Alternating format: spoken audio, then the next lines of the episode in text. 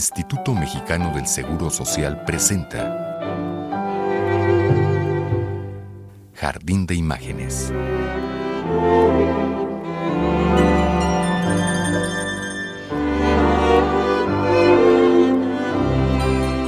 Rueda que rueda el sol, moneda antigua, por la vereda.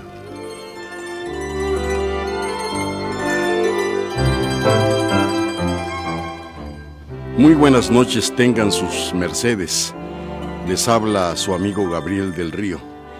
Aquí estoy nuevamente como todos los martes y jueves a las 9 de la noche frente a este micrófono de la XCB, la B Grande de México. Los invito muy cordialmente a disfrutar de este nuestro jardín de imágenes, nuestro pequeño mundo de poesía, de fantasía, de musicalidad en las palabras. Aquí nos refugiamos un poco y nos olvidamos de la realidad, a veces terrible y lacerante. Aquí encontraremos que hay un diálogo de las flores con los pájaros, de los insectos con las estrellas, del agua con la luna. Todo aquí es entonar un himno al Creador de todo el universo. Hoy, si les parece, hablaremos de un poeta mexicano que ha pasado a la posteridad como uno de los más inspirados bardos de este país. Su nombre, Juan de Dios Pesa. Nació en la Ciudad de México en 1852 y murió en la misma capital de la República en 1910 cuando apenas contaba con 58 años de edad. Le tocó vivir episodios dramáticos de la patria, como la intervención francesa y ya después, durante el largo gobierno de Porfirio Díaz, se convirtió en un intelectual respetado y fungió durante 12 años, de 1878 a 1900, como segundo secretario de la Legación de México en España. La obra de Juan de Dios Pesa es extensísima. Hoy he seleccionado algunos de sus más bellos poemas para ofrecérselos a ustedes, amigos que me escuchan. Empezaré por este muy breve que se llama Soñé que soñaba y dice así.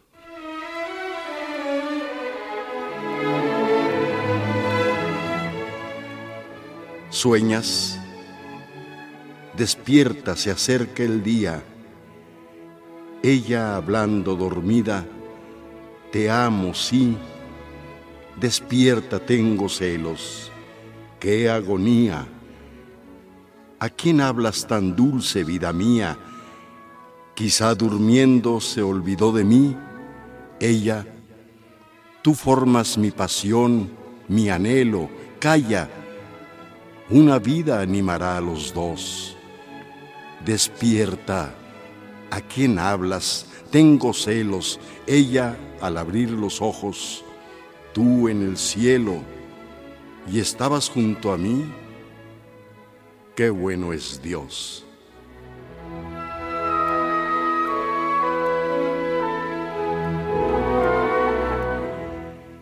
Hay un poema muy famoso de Juan de Dios Pesa es una historia interesante que nos llama a la reflexión, a meditar sobre los sufrimientos que en muchas ocasiones tenemos y que tenemos también que esconder, sobre la máscara que llevamos para cubrir nuestras tristezas, porque si es verdad que este es un valle de lágrimas, también lo es que la vida se convierte muchas veces en una mascarada.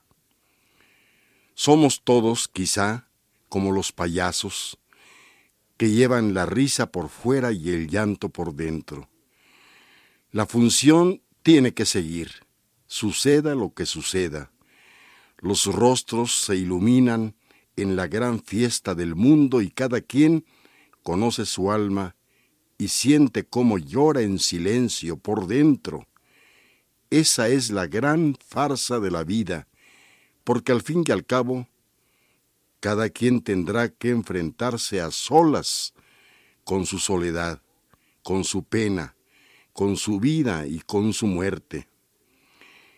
El poema de referencia que enseguida van a escuchar ustedes se llama Reír llorando, de Juan de Dios Pesa, y dice así.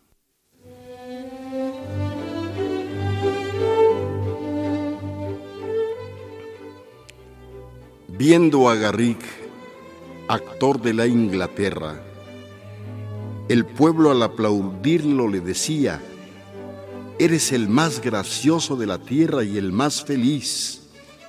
Y el cómico reía. Víctimas del spleen, los altos lores, en sus noches más negras y pesadas, iban a ver al rey de los actores y cambiaban su spleen en carcajadas.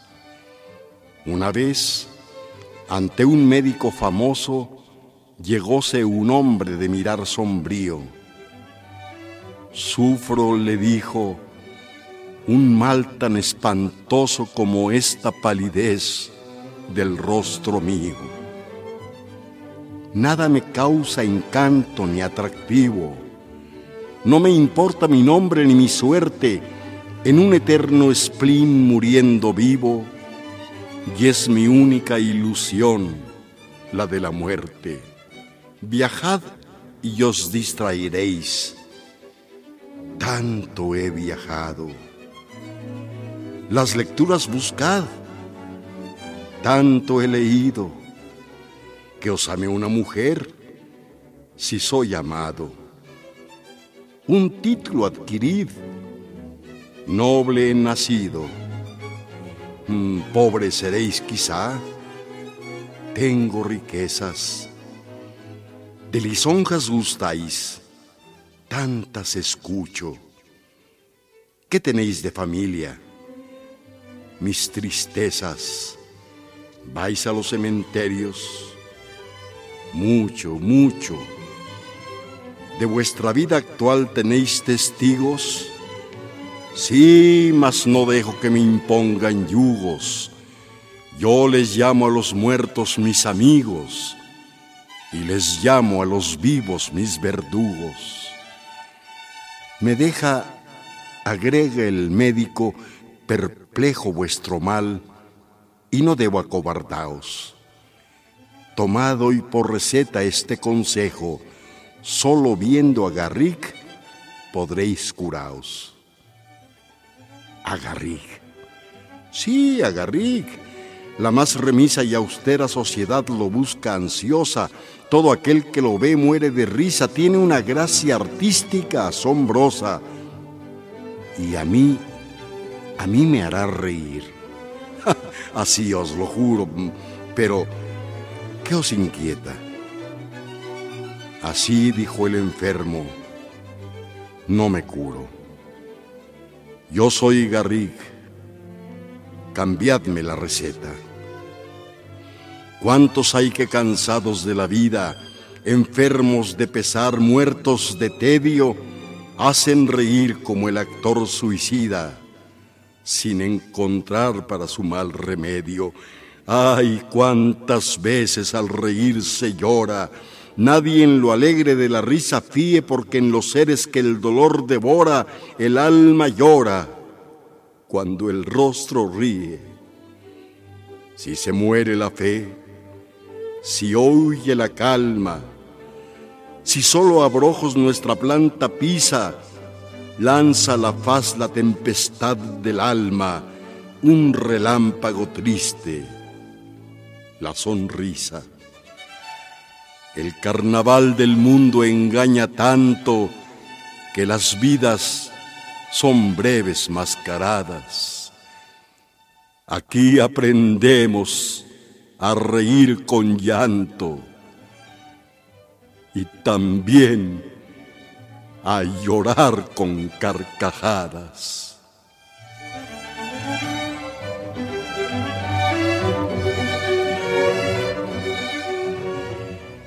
Bello y dramático poema este que acaban ustedes de escuchar del poeta de esta noche, Juan de Dios Pesa. Y es que este poeta que hoy nos ocupa se distinguía por su romanticismo y en algunos casos, como el de la anterior composición, por su amargura suave, mansa, sometida a las realidades de la existencia. El padre de nuestro poeta era un militar ultraconservador, Juan de Dios Pesa y Fernández de Córdoba.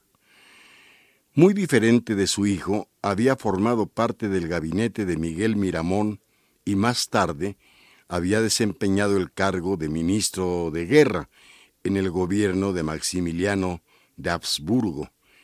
Era, pues, da tristeza decirlo, de los malos mexicanos que habían recibido con entusiasmo a un emperador austriaco, a un emperador rubio, que venía a mancillar a la patria mexicana. Pero en fin, el caso es que el poeta, Juan de Dios Pesa, su hijo, era otra cosa. Se distinguió siempre por ser un intelectual brillante, estudió en la Escuela Nacional Preparatoria, en donde fue alumno nada más y nada menos de Ignacio Ramírez el Nigromante y de Ignacio Manuel Altamirano. Juan de Dios Pesa fue diputado federal, director de la Beneficencia Pública del Distrito Federal y profesor en el Conservatorio Nacional de Música. Pero sigamos con su poesía. Por la siguiente composición podemos observar su capacidad amorosa, su admiración hacia la mujer. Escuchen esta pequeña joya que se llama Déjame ver la risa enamorada y dice así.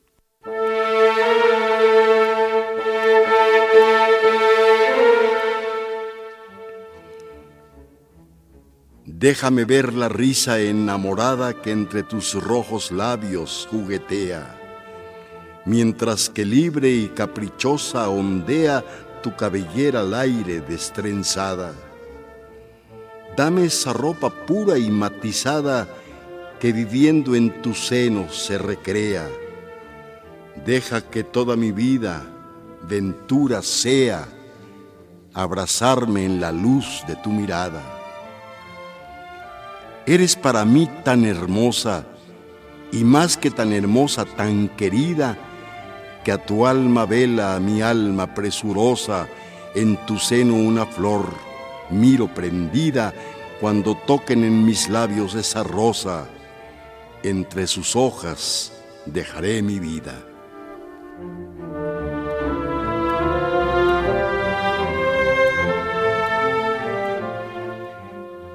Como pudieron ustedes observar, la anterior composición es un soneto, y es bueno recordar aquí una vez más, como ya lo hemos hecho en otras ocasiones la regla del soneto. Son 14 versos en decasílabos, esto es de 14, perdón, de 11 sílabas. Ya estábamos aquí diciendo de 14, de 11 sílabas, divididos en dos cuartetos y dos tercetos. Los versos de los cuartetos van rimados así, el primero con el cuarto, el quinto y el octavo, el segundo con el tercero, el sexto y el séptimo, mientras que los tercetos pueden ir pareados uno con el siguiente o bien el primero con el tercero, dejando libre el segundo. Seguramente recordarán ustedes el ingenioso soneto de Lope de Vega, que lo hizo precisamente eh, para explicar qué cosa es un soneto y en el cual al final de cuentas no dice nada simplemente nada más dice que es un soneto. Recuerden, lo dice, un soneto me manda a ser violante. En mi vida me he visto en tal aprieto. Catorce versos dicen que es soneto, burla burlando van los tres delante. Y así sigue hasta terminar el soneto y no decir nada más que es un soneto. Como decimos, catorce en decasílabos, o sea, de once sílabas, y ya dijimos cómo van rimados. Y ahora sigamos con Juan de Dios Pesa. Escuchen este poema que se llama Mi Padre, una forma de idealizar la figura paterna. El amor es ciego, dicen, y el amor filial no tiene por qué no serlo. Él así veía a su progenitor, y es conmovedor percibir la ternura con que lo recuerda. El poema en cuestión dice así.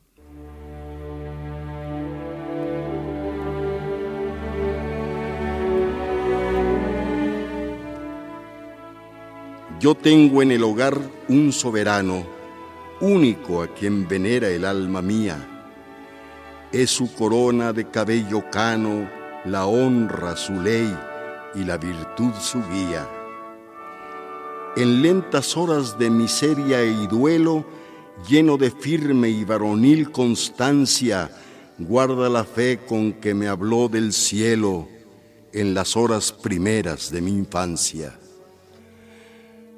La amarga proscripción y la tristeza en su alma abrieron incurable herida. Es un anciano y lleva en su cabeza el polvo del camino de la vida.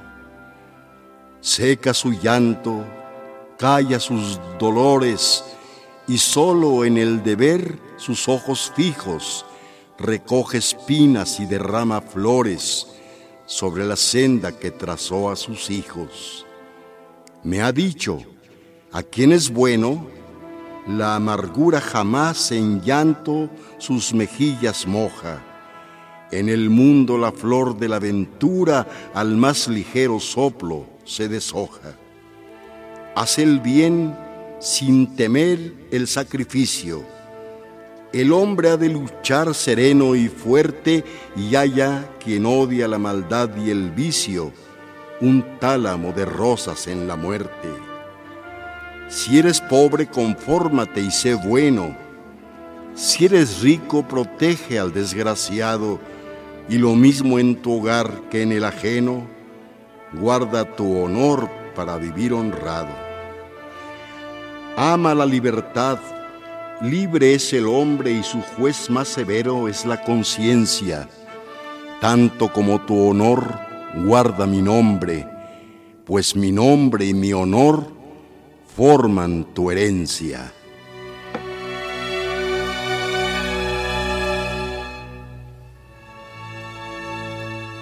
Bellos conceptos en la voz de un padre. Se supone que todo eso le dijo el suyo a Juan de Dios Pesa. Así era la moral en el México del siglo XIX, aunque muchas veces las palabras no coincidieran con la conducta humana. Por ejemplo, en este caso, un padre habla de bondad, de sacrificio, de libertad, cuando se ha entregado a un emperador rubio que vino a mancillar a la patria y a anular la libertad de los mexicanos. Pero en fin, así es la cosa, de todos modos son bellos pensamientos y bueno, un deseo, un anhelo que si no se cumple no deja de tener belleza.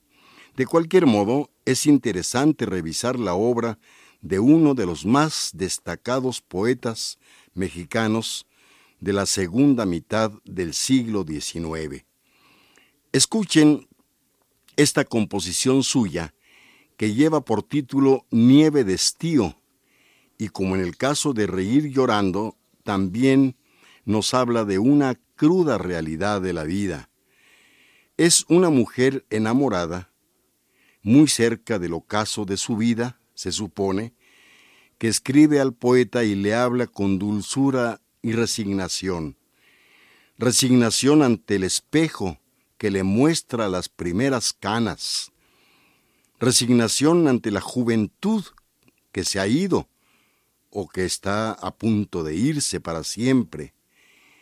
Ahora les presento fragmentos, solo fragmentos, porque es un poema muy largo, de esta composición que dice así.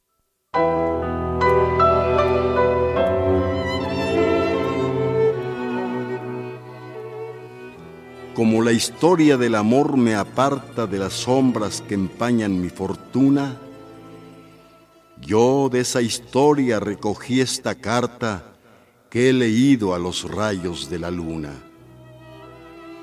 Yo soy una mujer muy caprichosa y que me juzgue a tu conciencia dejo. Para poder saber si estoy hermosa, recurro a la franqueza de mi espejo.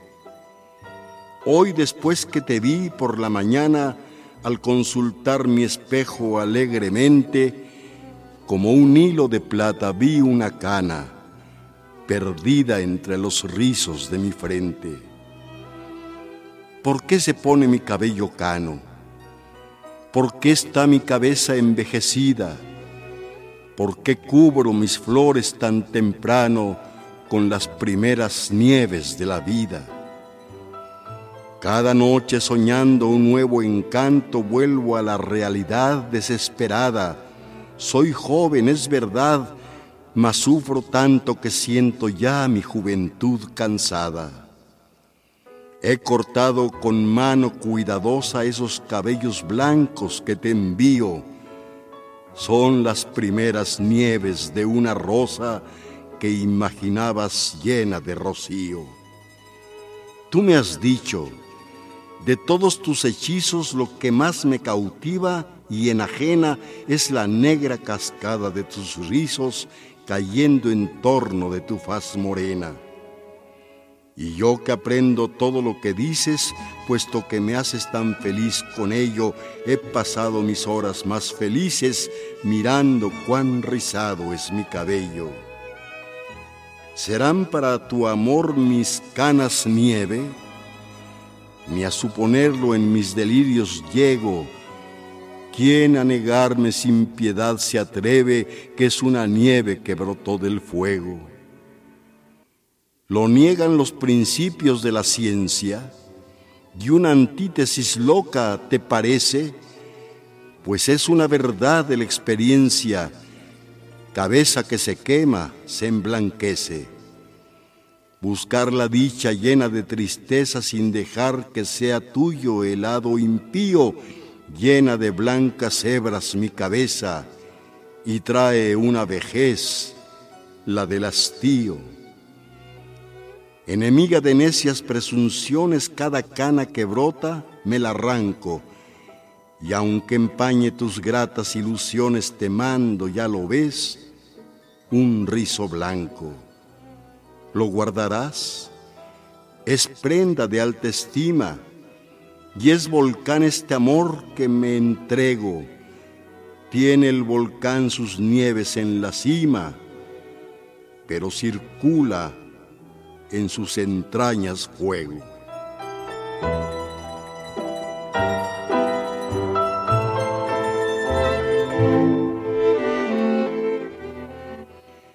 Dramático poema porque refleja la realidad femenina de aquella época una realidad por demás injusta y absurda, una mujer que ha entregado toda su vida al amor a un hombre y que al mirarse al espejo se observa vieja y le escribe al hombre ausente y le manda un rizo blanco.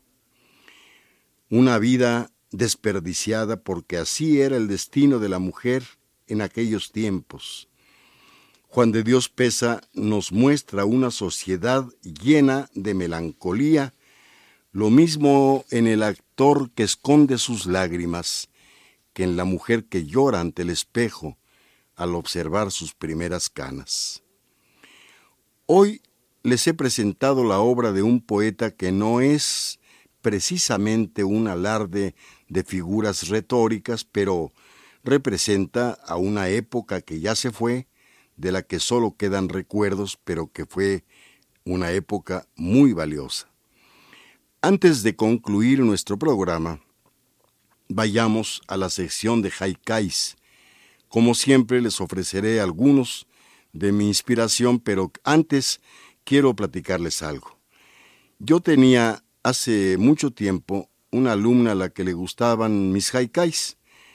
Por eso, en cuanto me veía eh, y a manera de saludo me decía, ¿cómo está maestro? Ya hizo sus hot cakes. Obviamente se trata de una alumna de cuyo nombre no quiero acordarme, pero bueno, aquí están mis hot cakes, perdón, mis cakes, mis pinceladas poéticas de hoy, que son las siguientes. El cocodrilo pide verde a lo verde, un verde asilo. El escarpado caminito lloraba por jorobado.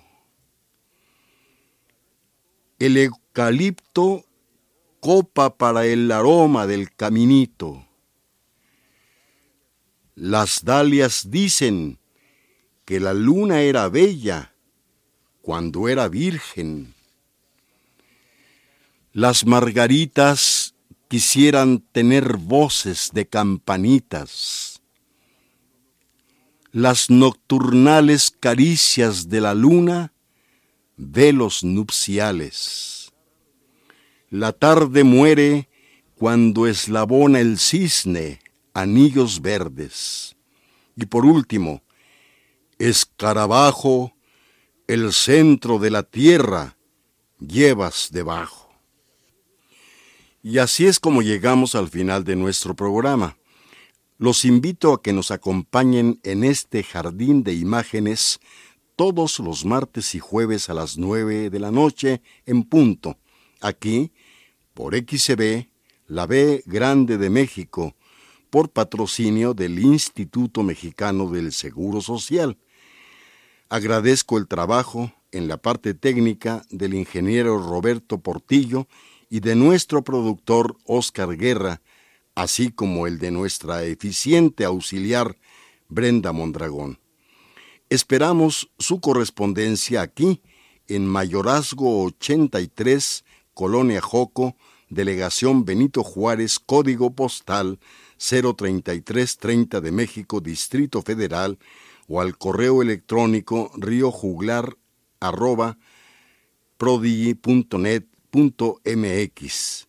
Se despide de ustedes su amigo Gabriel del Río. Buenas noches.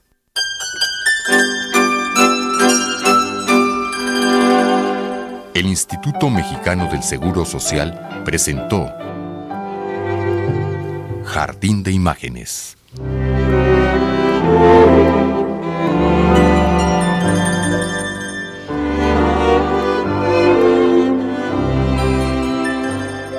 Rueda que rueda el sol, moneda antigua, por la vereda.